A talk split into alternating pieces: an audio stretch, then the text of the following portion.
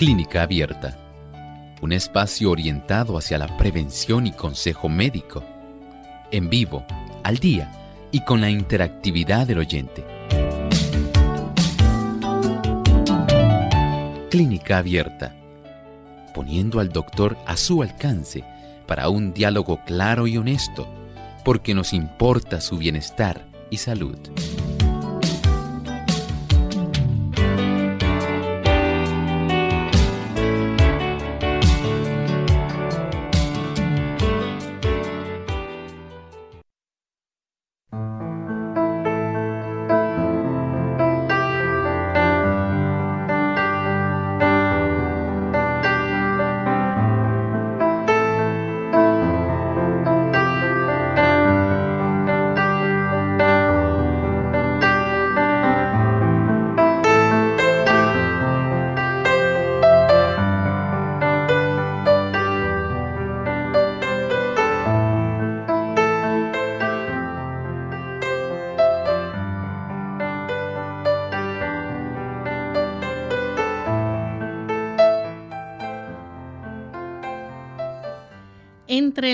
Oligosacáridos destacan los disacáridos como la sacarosa, la maltosa y la lactosa.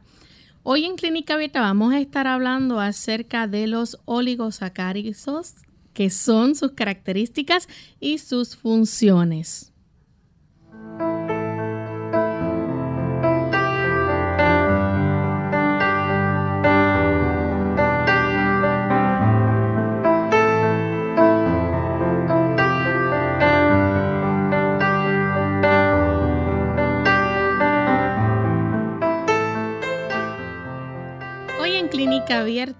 Tenemos un tema interesante que vamos a estar discutiendo con ustedes, pero le damos una cordial bienvenida a cada uno de los que ya se encuentran conectados sintonizando nuestro programa.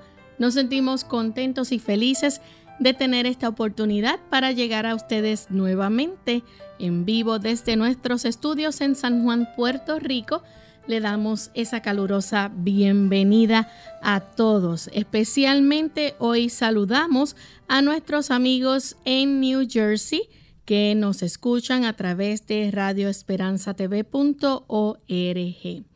Y le damos también una cordial bienvenida al doctor Elmo Rodríguez. ¿Cómo está, doctor?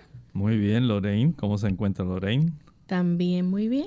Bien, igualmente estamos agradecidos por todos nuestros amigos que se encuentran diversas partes del mundo. Sabemos que ustedes están ahí escuchando y con su presencia nos alientan y nos da a nosotros un estímulo para nosotros poder llevarles buena información. Por eso le agradecemos el que ustedes como parte de este programa nos acompañen en este espacio de tiempo.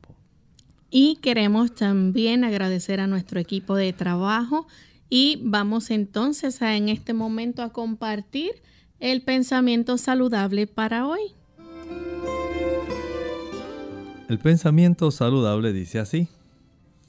Hay muchos que son incapaces de controlar sus apetitos y se dejan arrastrar por sus deseos a expensas de su propia salud.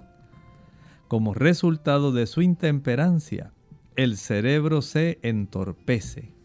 Los pensamientos se aletargan y dejan de realizar lo que habrían podido hacer si hubieran sido abnegados y abstemios.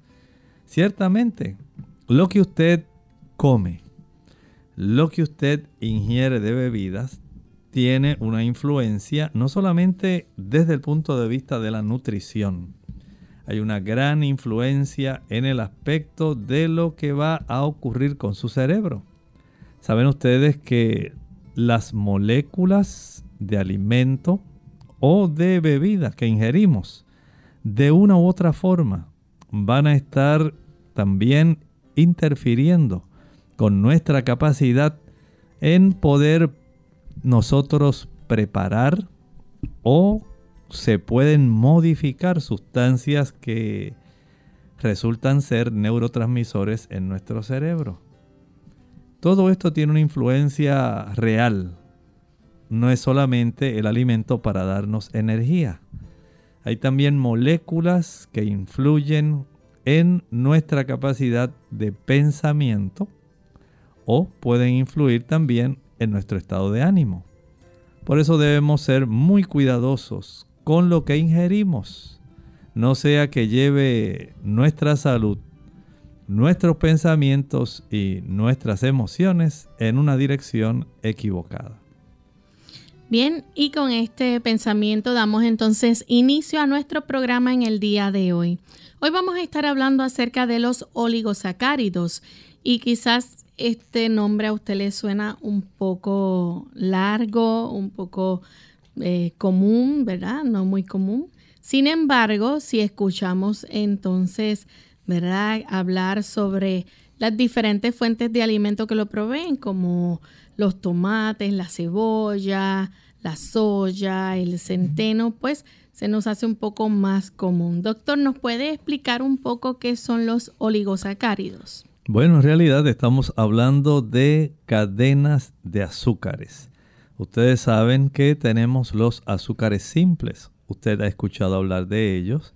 Por ejemplo, ha escuchado hablar de la glucosa, de la galactosa, de la fructosa.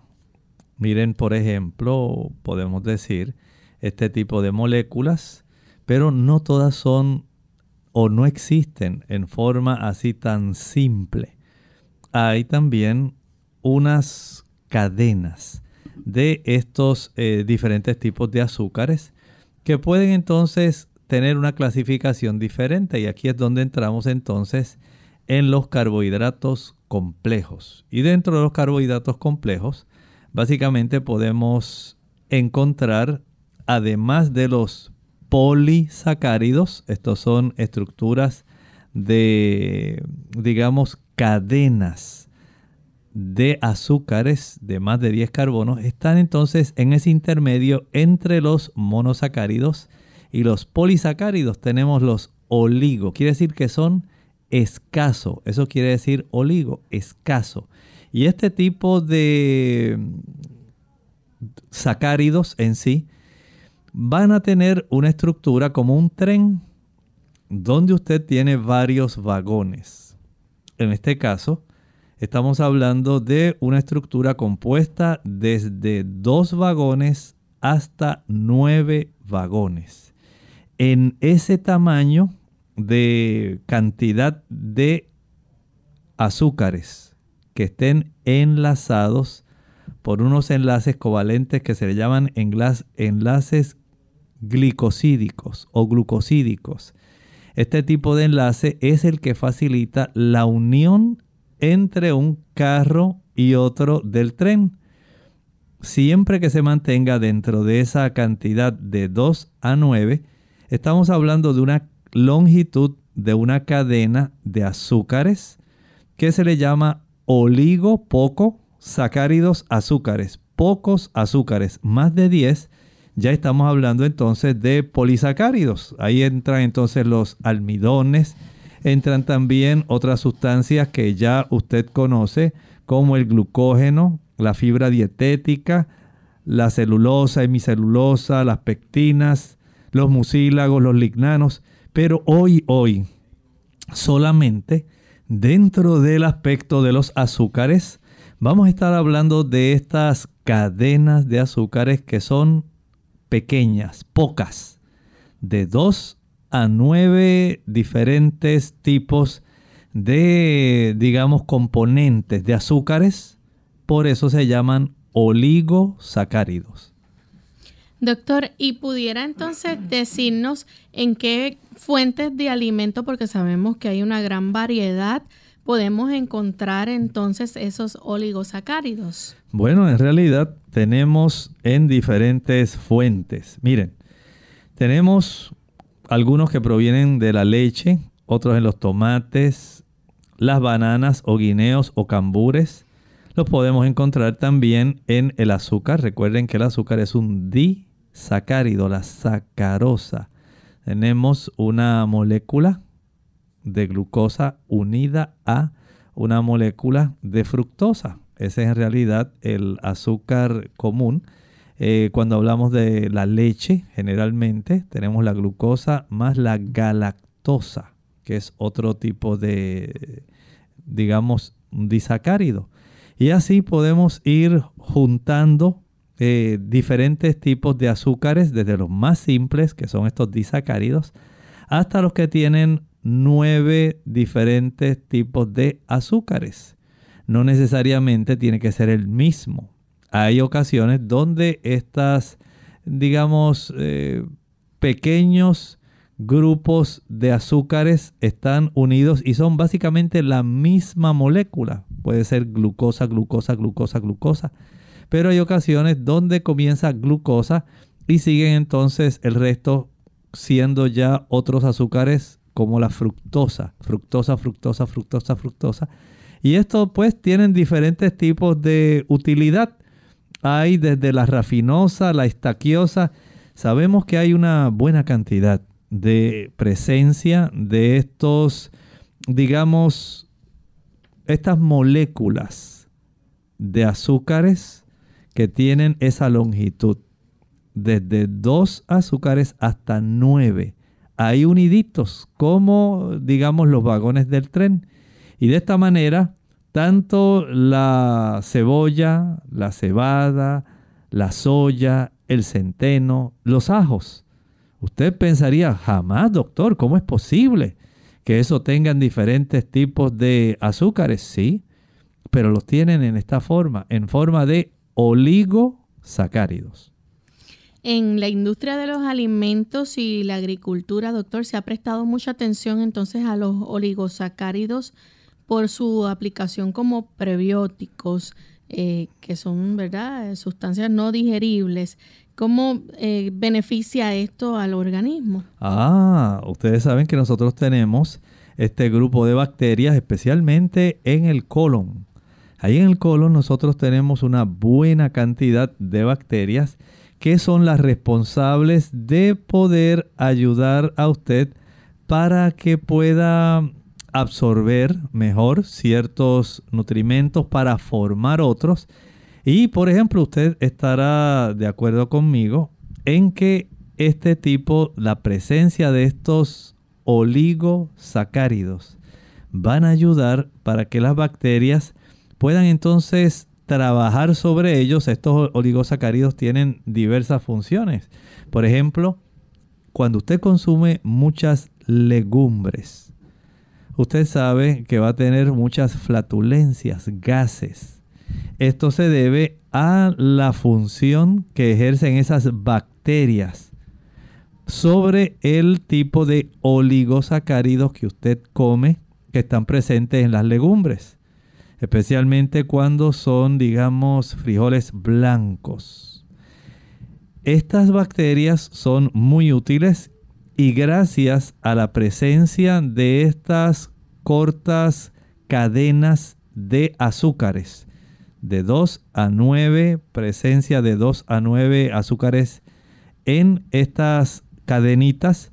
Entonces las bacterias reconocen cómo van a trabajar sobre ellas y esto va a facilitar que nosotros también podamos tener una buena distribución de las bacterias buenas sobre las malas. Esa proporción que debe ser siempre mayoría de las bacterias buenas, ayuda a la salud, ayuda a una buena absorción y por eso la presencia de estos oligosacáridos van a utilizarse en muchas ocasiones como prebióticos, de tal manera que usted pueda tener beneficios. No solamente los oligosacáridos, también los polisacáridos pueden ayudar mucho para este tipo de beneficio. Vamos en este momento a nuestra primera pausa y cuando regresemos continuaremos hablando más sobre este interesante tema, así que no se retiren que volvemos en breve. La dieta y la personalidad. Hola, les habla Gaby Sabalua Godard en la edición de hoy de Segunda Juventud en la Radio, auspiciada por AARP Cuando visitamos al nutricionista, esperamos que nos dé una dieta que nos libere, como arte de magia, de un exceso de peso. De alguna manera tendremos a imaginar que existe un régimen milagroso capaz de quitar las libras de más de mínimo esfuerzo. En función de nuestra personalidad o estilo de vida, se puede armar una dieta sana que se adapte a nuestras necesidades, así como no tiene sentido poner gasolina en el coche cuando no va a ser utilizado, no hay necesidad de atiborrar nuestro cuerpo de calorías cuando va a tener poco movimiento. Como comer bien significa quitar la comida chatarra del menú, siempre resulta fácil aconsejar que no consumir en vez de ayudar a elegir cómo alimentarse. Debido a que no todos somos iguales, hay muchas formas de comer que pueden ser saludables o perjudiciales. Tenemos como ejemplo el caso de los productos lácteos. Algunas personas no tienen el menor inconveniente al consumirlos, mientras otras presentan serias reacciones alérgicas. Ejemplos similares podrían aplicarse para los grupos alimenticios. Lo esencial es evaluar la dieta y ver si está funcionando adecuadamente. Al ajustar tu dieta y comer según tus actividades, tu sistema metabólico funcionará mejor. El patrocinio de AARP hace posible nuestro programa. Para más información, visite www.aarpsegundajuventud.org. La cebolla puede mejorar el colesterol, la densidad ósea y reducir el riesgo de desarrollar cáncer pulmonar. Úsalas cocidas o crudas en todo lo que puedas.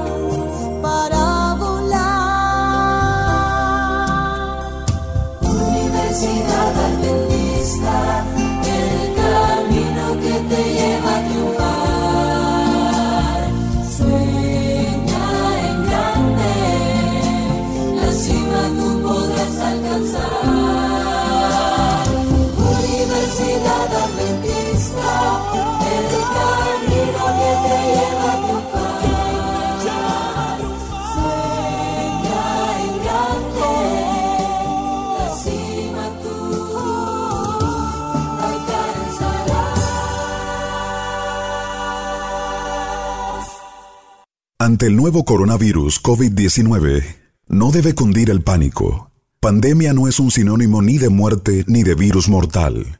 Esto no significa que vamos a morir todos. El mensaje es, la vacuna eres tú. Según cómo te comportes, podemos evitar la propagación del virus. Este es un mensaje de esta emisora.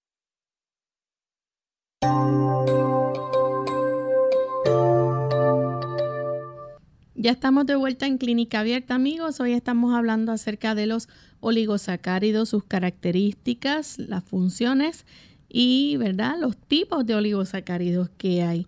Doctor, nos gustaría saber cuáles son esos oligosacáridos que nosotros podemos encontrar en las plantas, por ejemplo. Bueno, en realidad, tal como estábamos mencionando, pueden ser eh, formados por moléculas de glucosa, también por oligosacáridos de galactosa y oligosacáridos de sacarosa, siendo esta, la de la sacarosa, el más abundante de todos.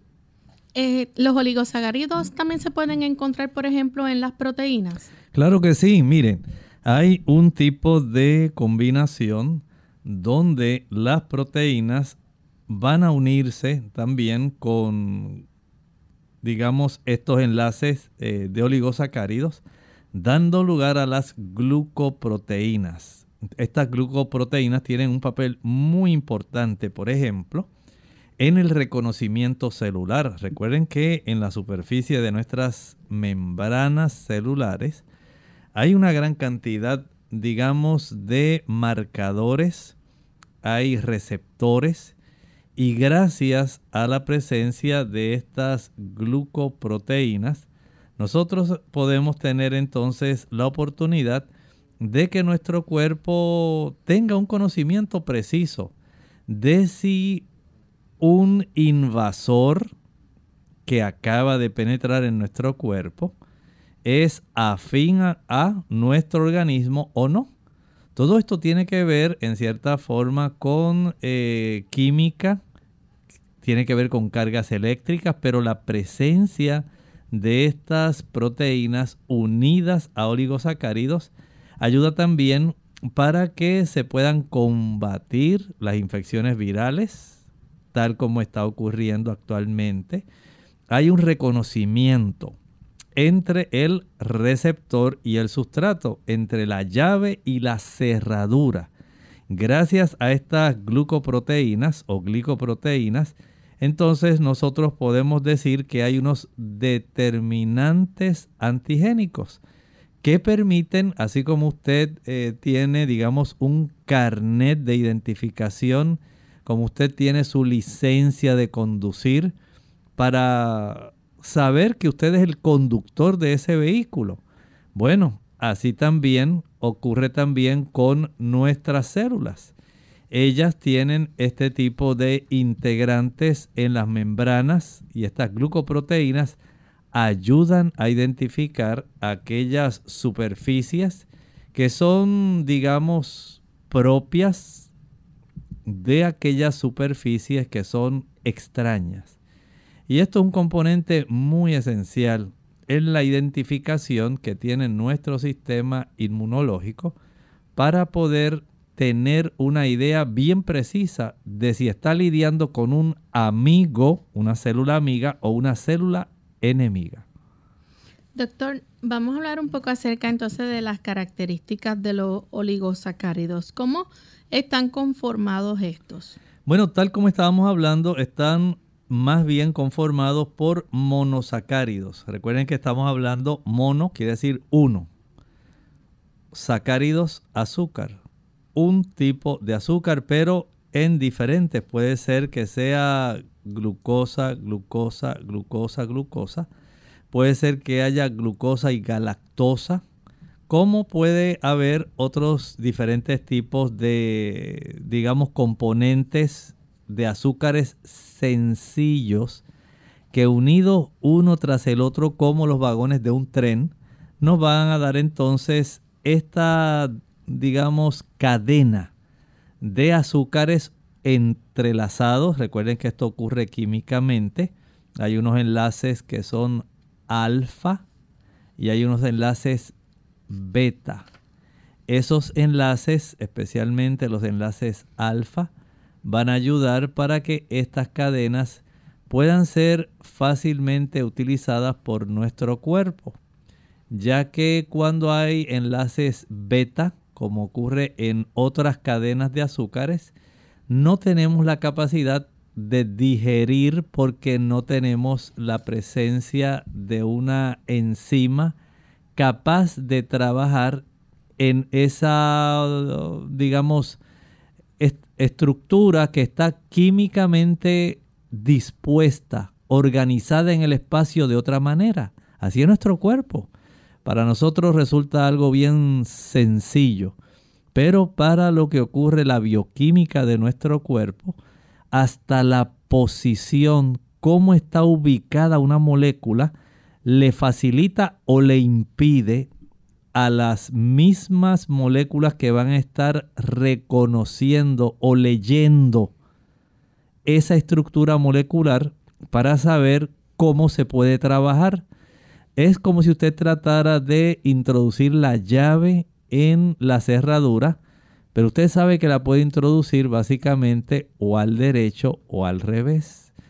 ¿Cuántas veces usted tratando de abrir la puerta ha introducido la llave al revés? Y usted dice, pero no, no abre, que, que no entra, ¿qué pasa? Así ocurre con las moléculas. Si no tenemos la conformación en el espacio celular, de la estructura correcta, que acople. Recuerde que todo esto es con electricidad, son cargas eléctricas entre moléculas. hay polos negativos con polos positivos, pero tiene eso que ser bien específico cómo está el arreglo en el espacio. Así como el arreglo en el espacio hace que una llave al entrar de manera correcta pueda hacer girar la cerradura, cuando usted la introduce de manera incorrecta jamás va a hacer que la cerradura gire. Y así ocurre con estos arreglos espaciales de nuestras moléculas. Todo lo que usted come, y en este caso los oligosacáridos, al estar compuestos por estos azúcares simples, van entonces a darnos una buena oportunidad de nosotros tener a nuestra disposición lo que requerimos para diferentes funciones celulares. Así que podemos llamarle a estos entonces o, destacar que estos son los oligosacáridos no digeribles.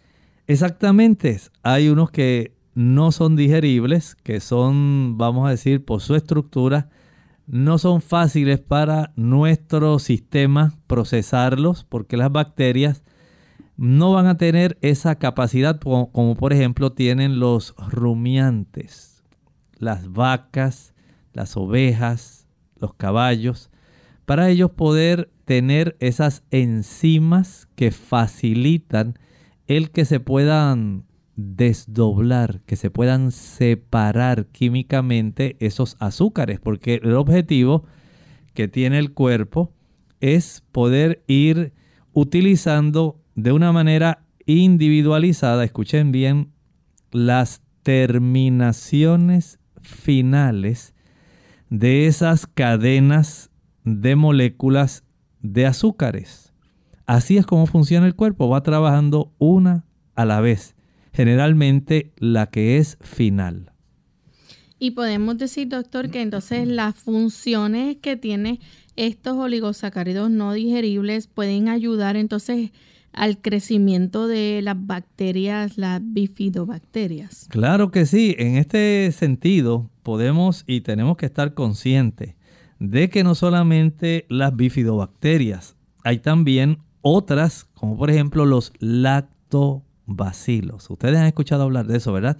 Cuando hablamos de los prebióticos, podemos decir que básicamente las bifidobacterias y los lactobacilos son los que más van a estar eh, al tanto de que se puedan eh, procesar adecuadamente este tipo de moléculas porque la función no solamente es obtener estas moléculas que deben estar soltándose de sus enlaces químicos de una manera secuencial, sino también dar la oportunidad a que este tipo de bacterias puedan facilitar una distribución que pueda ser sana. Queremos mantener una proporción de estas bacterias que ayudan para que usted y yo podamos absorber una buena cantidad de sustancias y que ellas a su vez puedan producir algunas sustancias necesarias para nosotros, pero si en lugar de ayudarlas, nosotros facilitamos que sean las bacterias enemigas, las bacterias que no son amigables, las que se aumenten, se reproduzcan, entonces no vamos a tener la bendición de obtener no solamente los azúcares de su manera normal para obtener nosotros beneficios de ellos, sino también vamos a estar estimulando el desarrollo de bacterias que van a ser perjudiciales y nos van a enfermar al elevarse su reproducción de una manera desproporcionada. Vamos a nuestra segunda pausa. A regreso, si ustedes tienen preguntas con relación a este tema, también la pueden compartir con nosotros, así que volvemos en breve. La soya y sus derivados reducen el nivel de colesterol en la sangre, así como el de triglicéridos este efecto se atribuye tanto a la composición de sus grasas y proteínas como a las isoflavonas y fibra que contiene.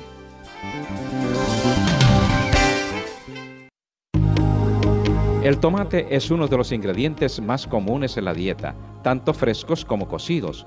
Una ración de tomates, unos 100 gramos, contiene más de la cuarta parte de tus necesidades diarias de vitamina C y E y la mitad de tus necesidades diarias de potasio, mineral que ayuda al corazón a latir con normalidad y mantiene la presión sanguínea y el sistema nervioso saludable.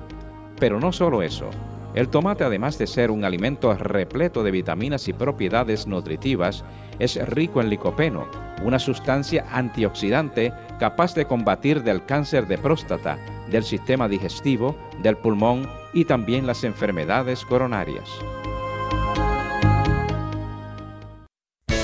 Unidos con un propósito, tu bienestar y salud. Es el momento de hacer tu pregunta llamando al 787-303-0101 para Puerto Rico, Estados Unidos 1866-920-9765 y llamadas internacionales al 787-763-7100 o al 787-282-5990. Clínica Abierta, trabajando para ti. Ante el nuevo coronavirus COVID-19, debemos proteger de contagio a las personas más vulnerables, a los que tienen patologías previas, a los envejecientes y las embarazadas. El mensaje es, la vacuna eres tú. Según cómo te comportes, podemos evitar la propagación del virus. Este es un mensaje de esta emisora. Clínica Abierta. Ya estamos de vuelta en Clínica Abierta, amigos, y continuamos hablando acerca de las funciones de los oligosacáridos. Antes de la pausa, el doctor nos hablaba, ¿verdad?, de cómo eh, entre las funciones específicamente de los oligosacáridos no digeribles ayudan, ¿verdad?, en promover el crecimiento de bacterias del género bifidobacterias. También eh, una de las cosas que puede beneficiar es a disminuir el colesterol. Sí, miren, es que hay que ser en esto muy, eh, digamos, tener un poquito de conocimiento de que cuando estamos hablando de estas sustancias, no solamente nos entramos en el aspecto de las bacterias, también tenemos que entrar en otros tipos de, digamos, componentes que son parte de estas fibras dietéticas. Recuerden lo que estábamos hablando hace un momento, de que hay unos enlaces alfa, unos enlaces beta. Los enlaces beta en los rumiantes, normalmente hay una enzima que se encarga, una celulasa, de hidrolizarlos estos rompimientos, la ruptura entre los enlaces de los azúcares va a producir agua. Y en ese aspecto nosotros no tenemos, a diferencia de los rumiantes, ese tipo de enzima para facilitar eh, la ruptura químicamente hablando de esos enlaces.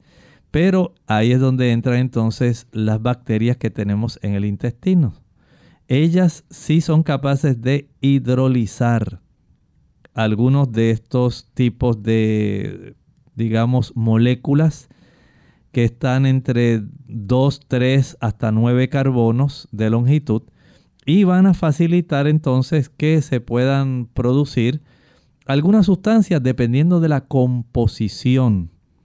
Hay algunas que van a facilitar como los lignanos y particularmente los mucílagos el que pueda haber una reducción. Aquí entramos en otro aspecto cuando hablamos de eh, los azúcares y las fibras dietéticas. Hablar de sustancias o fibras que pueden ser solubles o fibras que no son solubles en agua.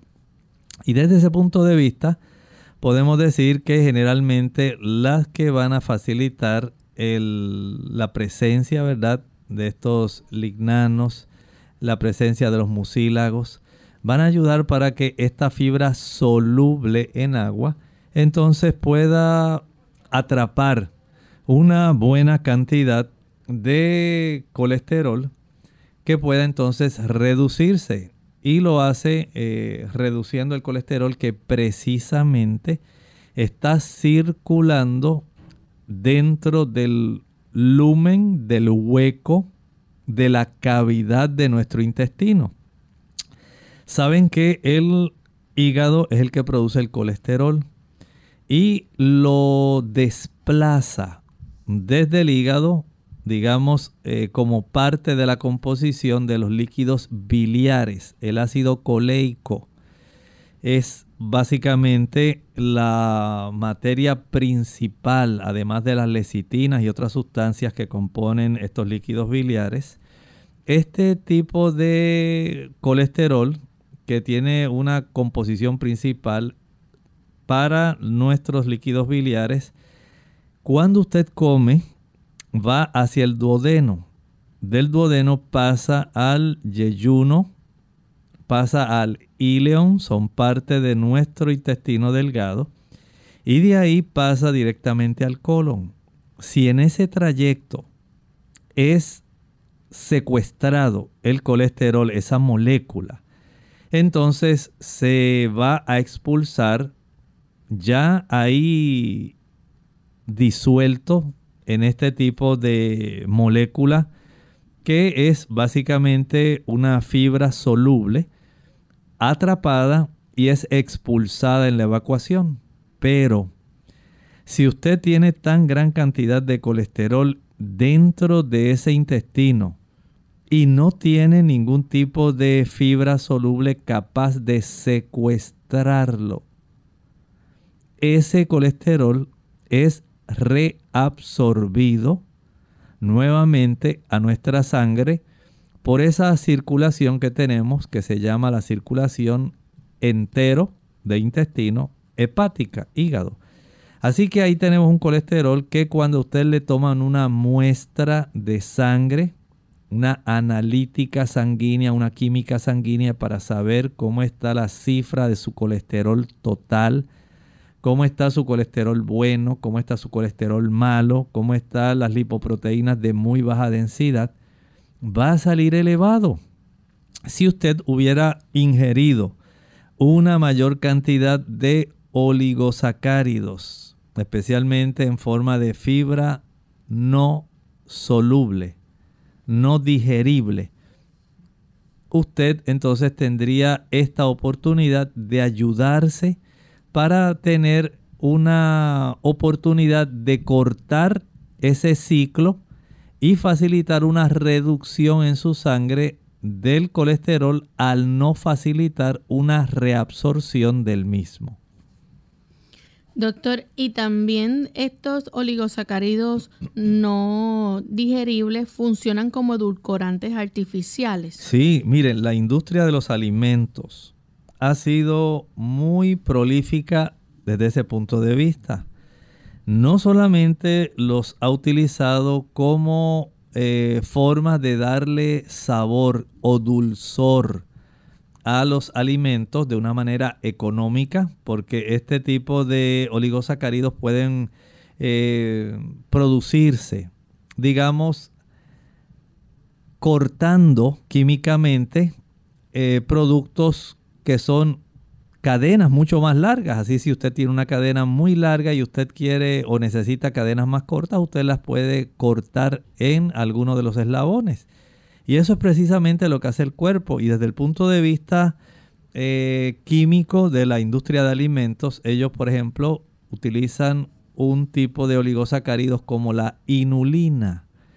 Y lo que hacen es reducirlo en tamaño para de ahí obtener eh, digamos, industrialmente, productos de oligosacáridos que puedan ser útiles para dar sabor, pero también la misma industria alimentaria utiliza variantes de estos oligosacáridos para facilitar el que usted pueda tener, digamos, un producto que sea espeso, espesantes, gracias a la presencia de estos oligosacáridos. Noten que tienen funciones para ayudar desde el punto de vista de la distribución de las bacterias, como edulcorantes Y por supuesto, no olvide que los oligosacáridos al irse eh, rompiendo químicamente en sus constituyentes, que son las moléculas individuales de azúcares, vamos a ir obteniendo energía.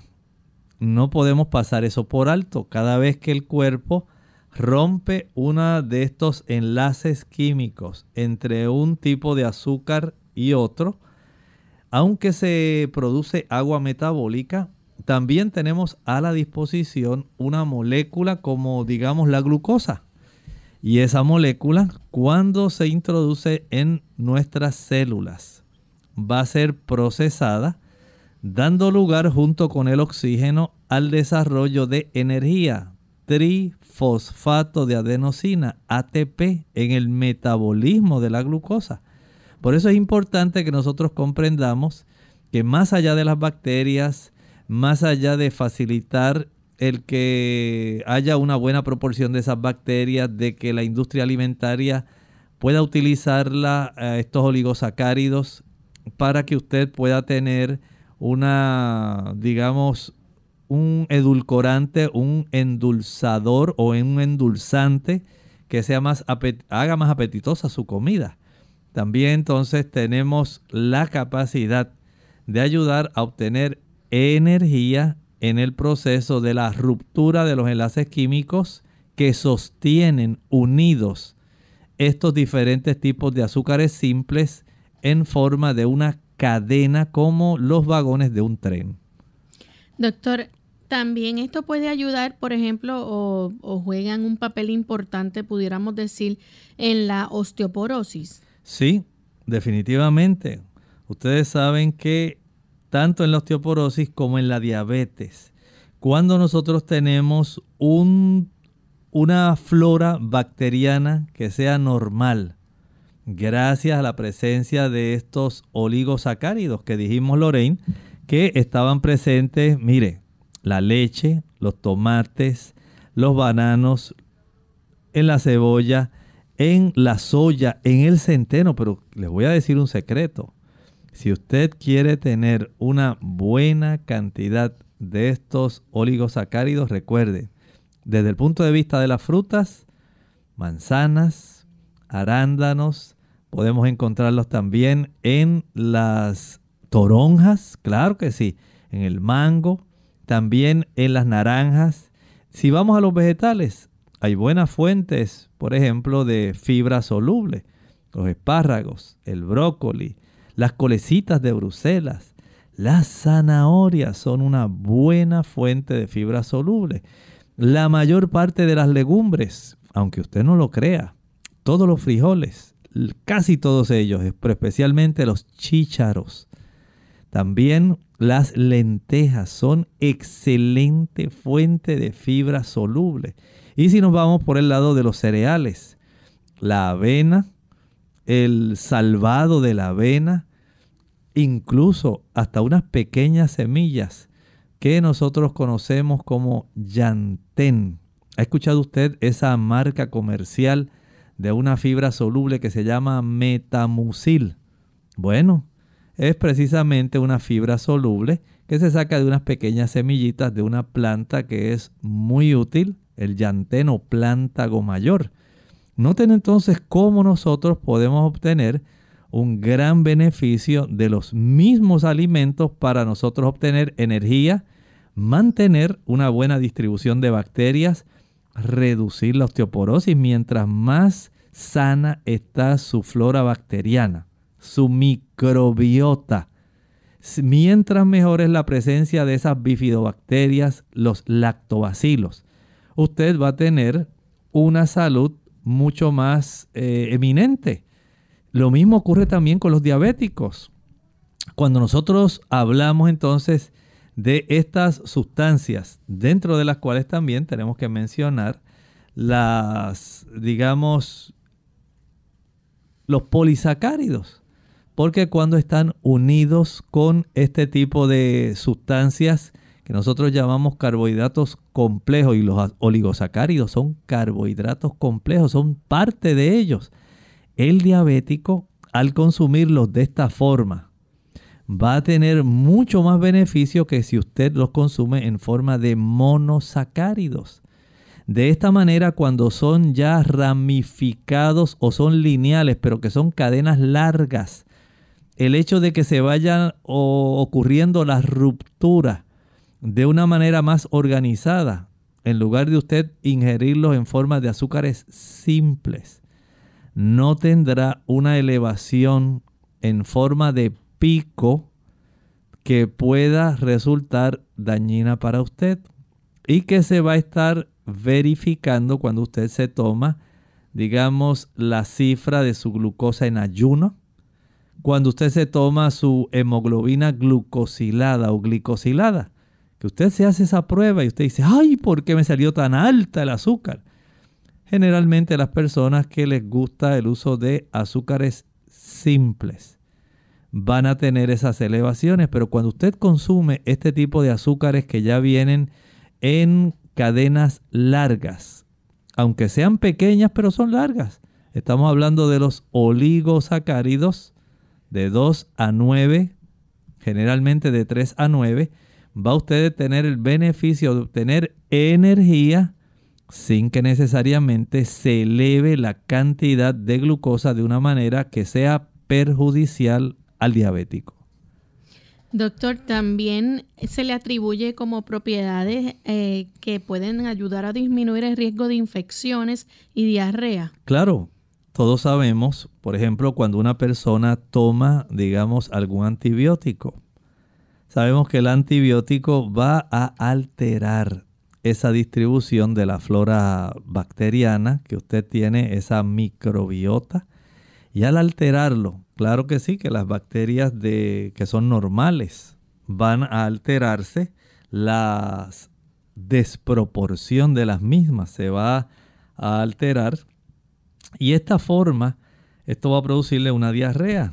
Ocurre también, también con otras gastroenteritis, pero ocurre más con el uso de estos antibióticos.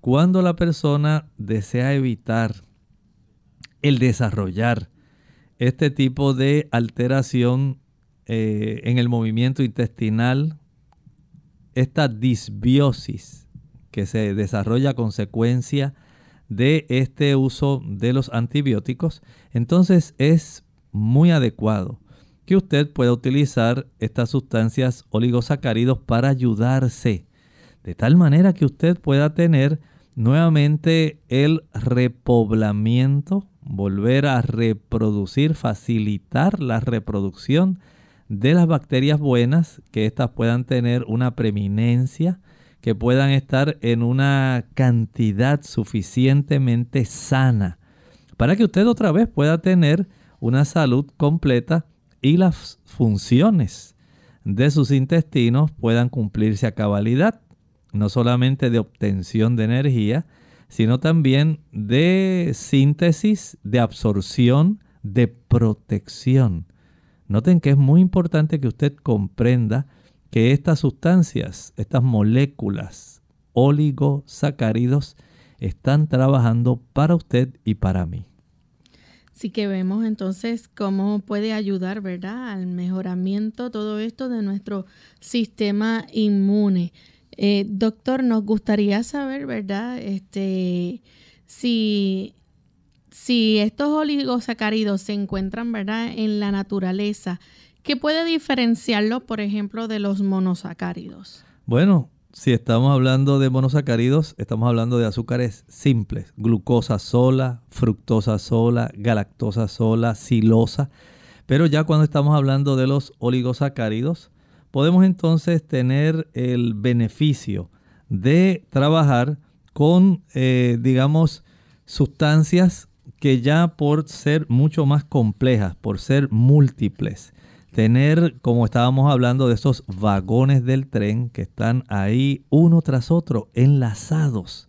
En este caso, por no solamente el enganche que tiene el vagón con el otro, sino también mediante sustancias, digamos, enganches químicos.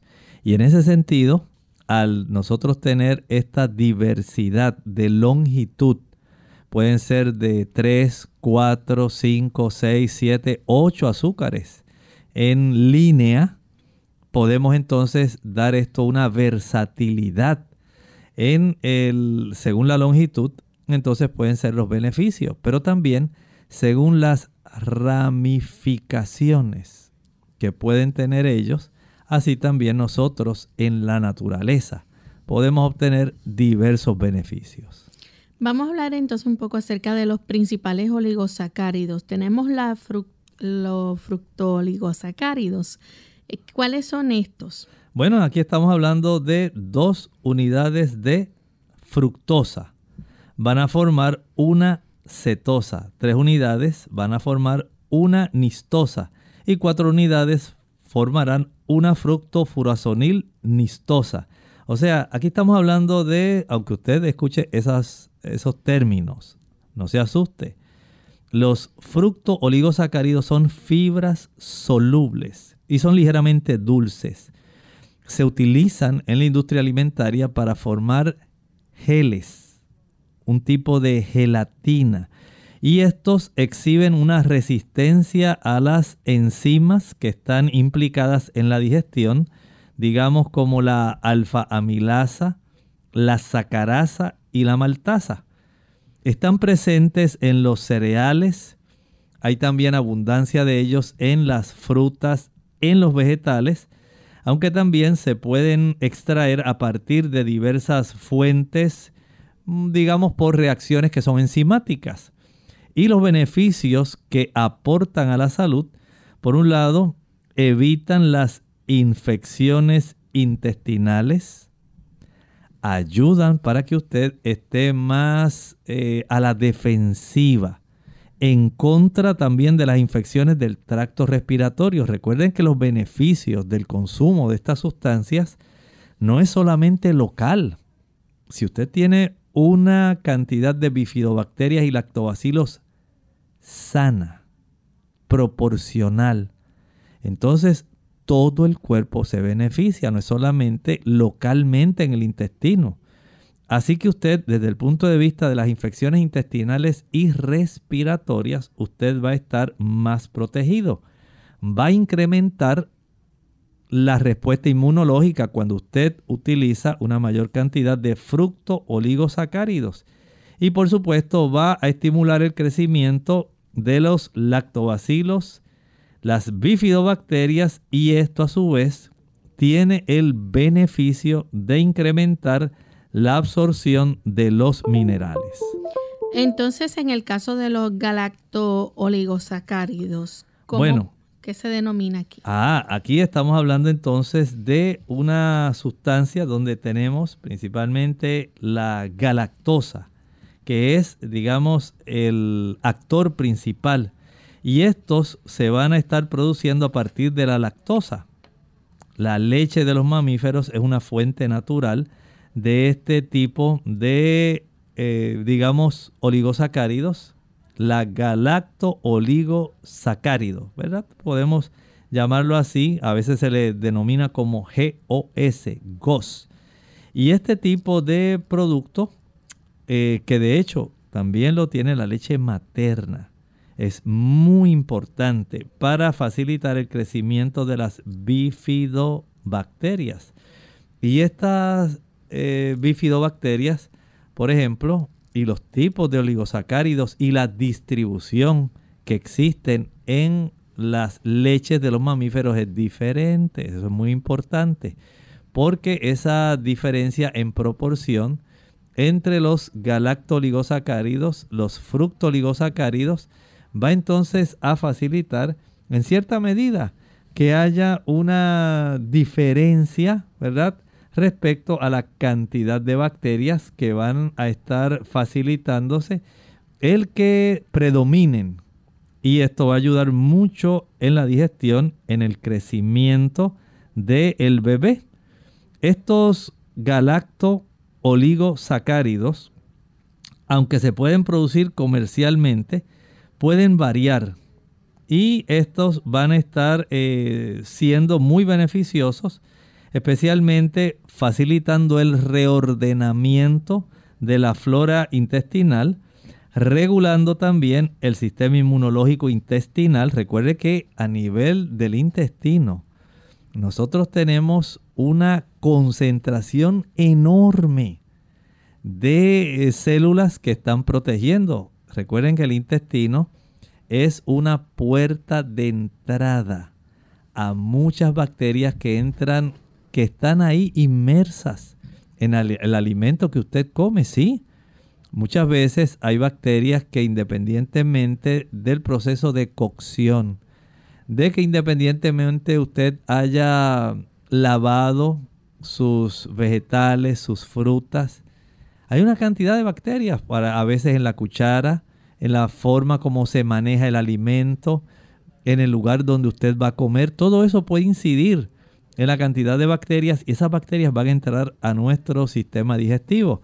Si tenemos un sistema inmunológico del sistema digestivo, especialmente en las placas de Peyer, ahí vamos a tener aglomeraciones, acuartelamiento de células blancas listas para impedir a toda costa que puedan introducirse estas bacterias que son sumamente dañinas. Y ellas ahí van a ser atajadas. Se les va a impedir el acceso a nuestra sangre. Por eso este tipo de oligosacáridos, los galactoligosacáridos, son importantes para ayudar a regular nuestro sistema inmune intestinal y, escuche bien, reforzar nuestra capacidad de barrera intestinal de tal manera que nosotros podamos tener esa oportunidad de tener una mayor defensa. Y eso en realidad es lo que nosotros deseamos.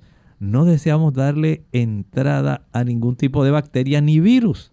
Queremos que se mantengan a raya, lejos de la corriente sanguínea. Bien amigos, ya hemos llegado al final de nuestro programa. Agradecemos al doctor por esta orientación que nos ha brindado en esta edición, a ustedes por la sintonía también que nos han compartido y esperamos que mañana nuevamente así podamos entonces nuevamente compartir en nuestra edición de preguntas donde usted puede hacer su consulta. Así que recuerde, tiene una cita con nosotros a la misma hora y por la misma frecuencia. Vamos a finalizar entonces con el siguiente pensamiento para meditar. En este pensamiento para meditar, tenemos que comprender la bondad de Dios hacia nosotros. Recuerde lo que nos dice Tercera de Juan, el versículo 2. Amado, usted es el objeto del amor de Dios sea dama, sea caballero, sea un niño, sea un anciano, sea un joven. Usted es el objeto del amor de Dios. Amado, yo deseo que tú seas prosperado en todas las cosas y que tengas salud, así como prospera tu alma. Nosotros nos despedimos y será entonces hasta el siguiente programa de Clínica Abierta. Compartieron con mucho cariño el doctor Elmo Rodríguez Sosa y Lorraine Vázquez. Hasta la próxima.